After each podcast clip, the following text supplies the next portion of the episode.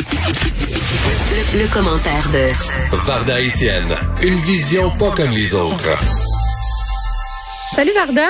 Salut Geneviève. Écoute, vent de changement, puis je pense qu'on aurait pu euh, s'en douter dès le départ. Là, quand on vit des grands bouleversements comme on est en train de vivre avec la pandémie, euh, ça nous force à l'introspection, ça nous force à se remettre en question aussi, puis à se demander, coudon, c'est vraiment ça que je veux? Et là, il y a plus de la moitié des Québécois qui veulent quitter leur job à cause des changements qui sont euh, qui sont liés, et qui ont été amenés par la pandémie.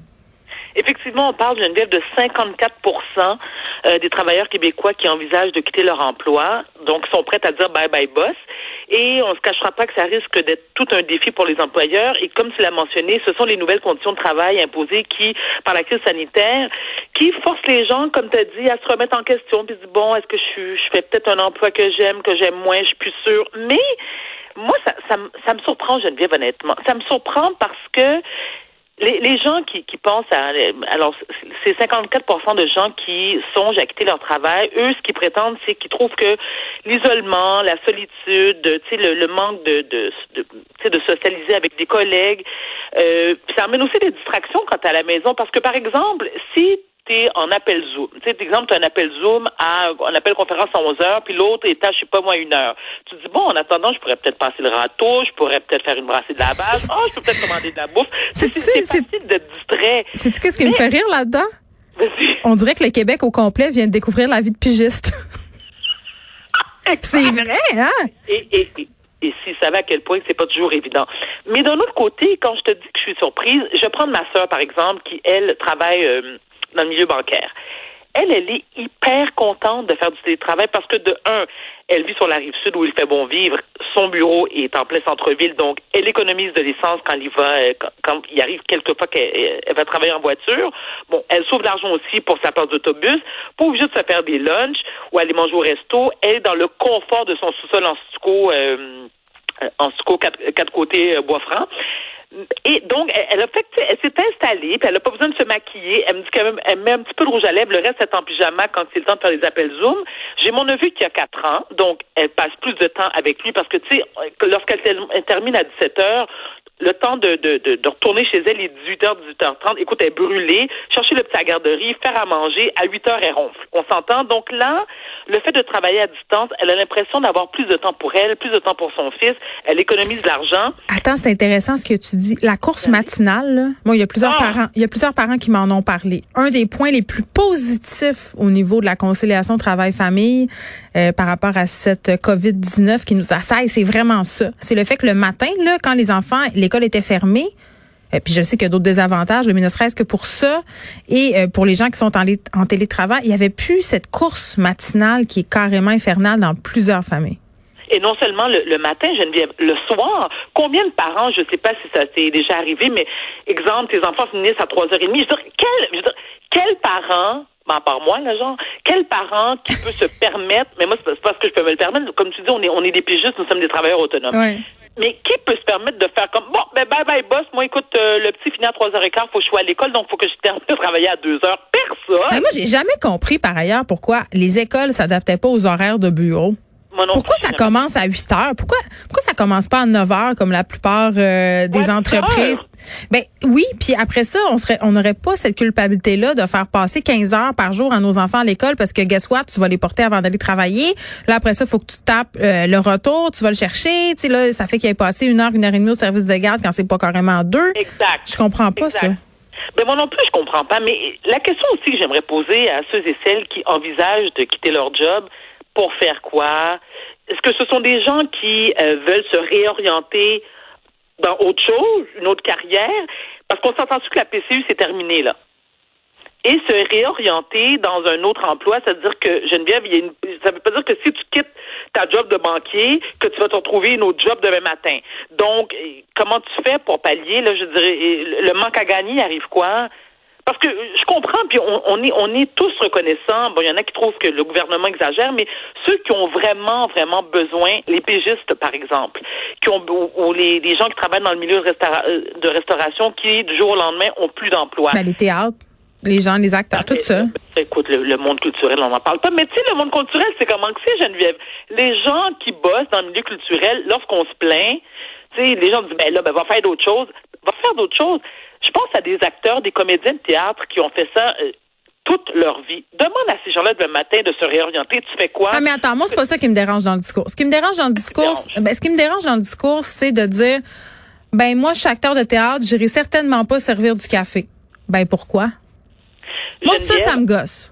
Non, je peux comprendre, je peux comprendre. T'es pas au-dessus de ça, servir du café. Moi, je suis pas au-dessus de servir du café. Toi non plus. Personne. Mais écoute, moi, je connais une comédienne je préfère ne pas la nommer, qui, après avoir perdu des contrats cette année, travaille maintenant comme cosméticienne dans une pharmacie. Mais il y en a plein, il y en a plein. Non, mais tu sais, je veux dire, il n'y a pas de sous-métier dans la vie. On s'entend, là? Il n'y a pas de sous-métier.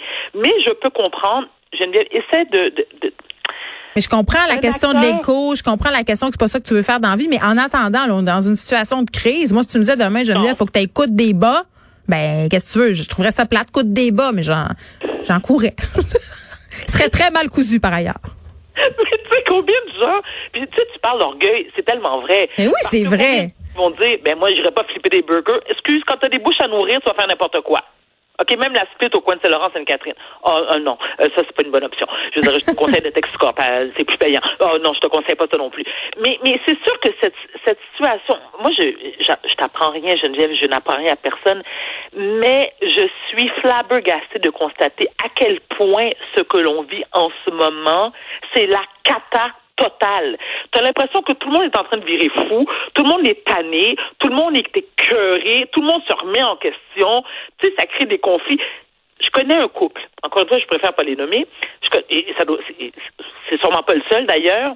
Ils sont tous les deux en télétravail. Les deux gagnent très bien leur vie, sont juste plus capables de se voir la face. Ah ben là, mon Dieu. Épidémie de divorce, épidémie de bébé. Ce sont les deux options de la COVID-19. Soit tu te manges la face, soit tu t'arraches la face. Moi, je fais des figures de style, Barda. Je, suis une autrice, c'est c'est ça. Mm-hmm. Est-ce qu'on, tu sais que je viens d'entendre des criquets voler. Pourquoi? Est-ce qu'on se mange, la face? Ben, on peut, on peut s'arracher la face en se la ah, mangeant.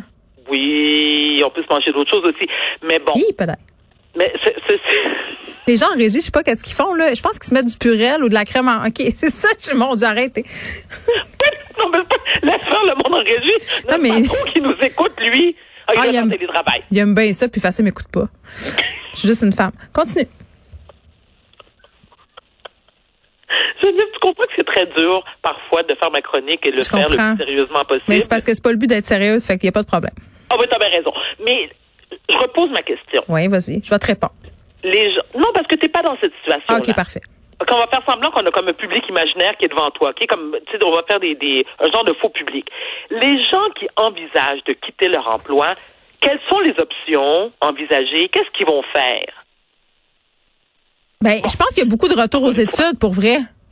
Ben oui, mais, oui, mais Geneviève, OK, tu comprends, bravo si tu veux retourner aux études, mais je veux dire, tu as quand même une hypothèque, un loyer à payer, des paiements de voiture, euh, des enfants à t'occuper. Je veux dire, on s'entend que c'est pas ton pré-bourse qui va t'aider à payer ça, là.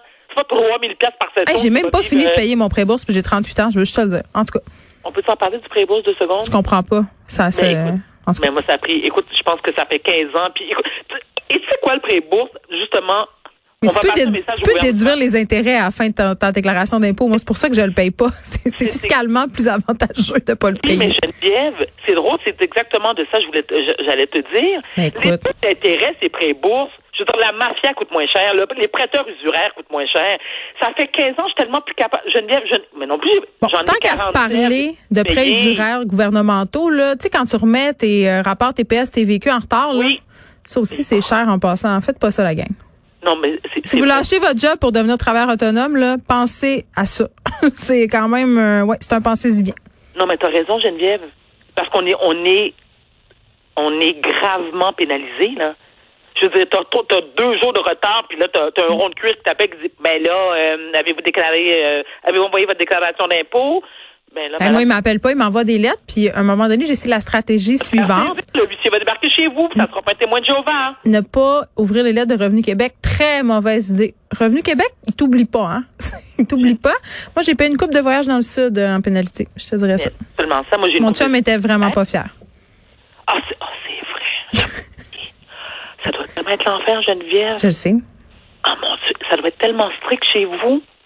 Ah! Je porte la burqa fiscale, Est-ce que tu lui donnes, tu lui remets ton chèque de paie puis donnes 30 dollars par semaine pour tes dépenses perso? Quand on fait l'amour, il veut que je crie, il veut m'appeler Donalda. Je vais tester là-dessus, chère Geneviève. Non, non, il nous reste du temps. Ouais, vraiment. Non, mais sans blague. Je vais pas dire ça parce que c'est pas vrai. Pour vrai, je m'occupe. euh, non, non, je donne pas mon chèque de paie, mais maintenant, il a pris en charge mes déclarations TPS TVQ parce que visiblement, je suis trop une délinquante fiscale pour faire ça moi-même. Qu'est-ce que tu veux? Tu te fais C'est une confidence? Mais vas-y, on- hey, on est rendu loin dans la confidence, là. J'ai dit euh, Donalda pendant qu'on fait l'amour, je te rappelle. Non, non, mais lorsque je vous ai écouté, c'est la semaine dernière que vous faisiez une. euh, tu l'avais interviewé? Ah oui, parce qu'il a écrit un petit livre, là. Geneviève, j'étais comme. Oh my God, Pierre-Yves McSween, Satan sort de ce corps. Écoute, moi, je dis ce gars-là, écoute, tu continues sur l'autoroute. Ben, il est donc ben strict. Je Mais serais jamais capable. C'est même pas vrai. Ah, c'est pas vrai. C'est juste un livre. Ah, fait qu'il est pas vraiment multi, multi, multimillionnaire. Ah oui, ça oui. Puis t'es pas marié? Et penses-tu qu'il veut marier? Il est pas innocent. C'est sûr que non, mais moi, c'est Mais c'est-tu quoi? C'est-tu quoi? J'ai j'ai tellement hâte d'être multimillionnaire, moi aussi, puis de dire, ah, mais désolé.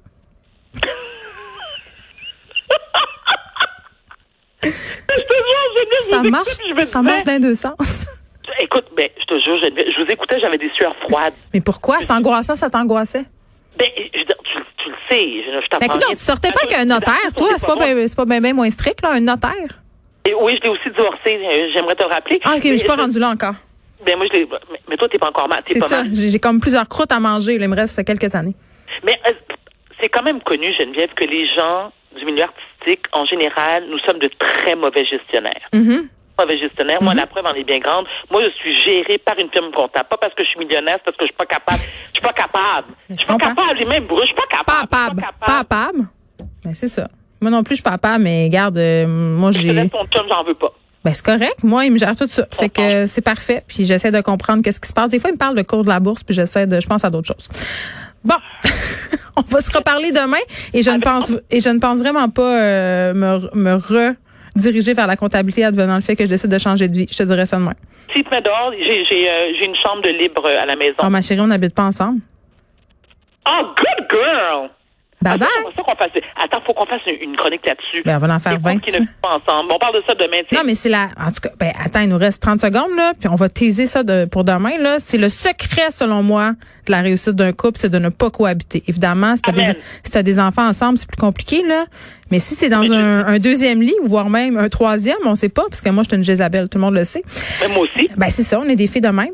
Ben, c'est mieux de peut-être pas Oh, cohabiter. des filles de même. On est de même, on accuse les gens. Qu'est-ce que tu veux? Oh, non, mais Geneviève, on s'entend-tu que la paix d'esprit, ça va. Non, écoute, puis tu sais quoi, c'est que lorsque tu vis, lorsque tu es en couple et que chacun est chez soi, vous n'avez pas l'obligation de voir la face quand ça vous tente pas parce que vous devez partager une hypothèque ou un loyer. Ouais. Tu es toujours bien énervé, comme dans un soap opera quand il vient. Tu sais, tu le vois courir au ralenti, puis là, vous baisez toute la journée. OK, on se parle demain. C'est ça. Mais là, le, le 31 s'en vient, la déclaration est à faire. là, on se verra pas pendant une couple de jours, parce que les fêtes bien stressées, va me tomber sénat. OK, à demain! Demain!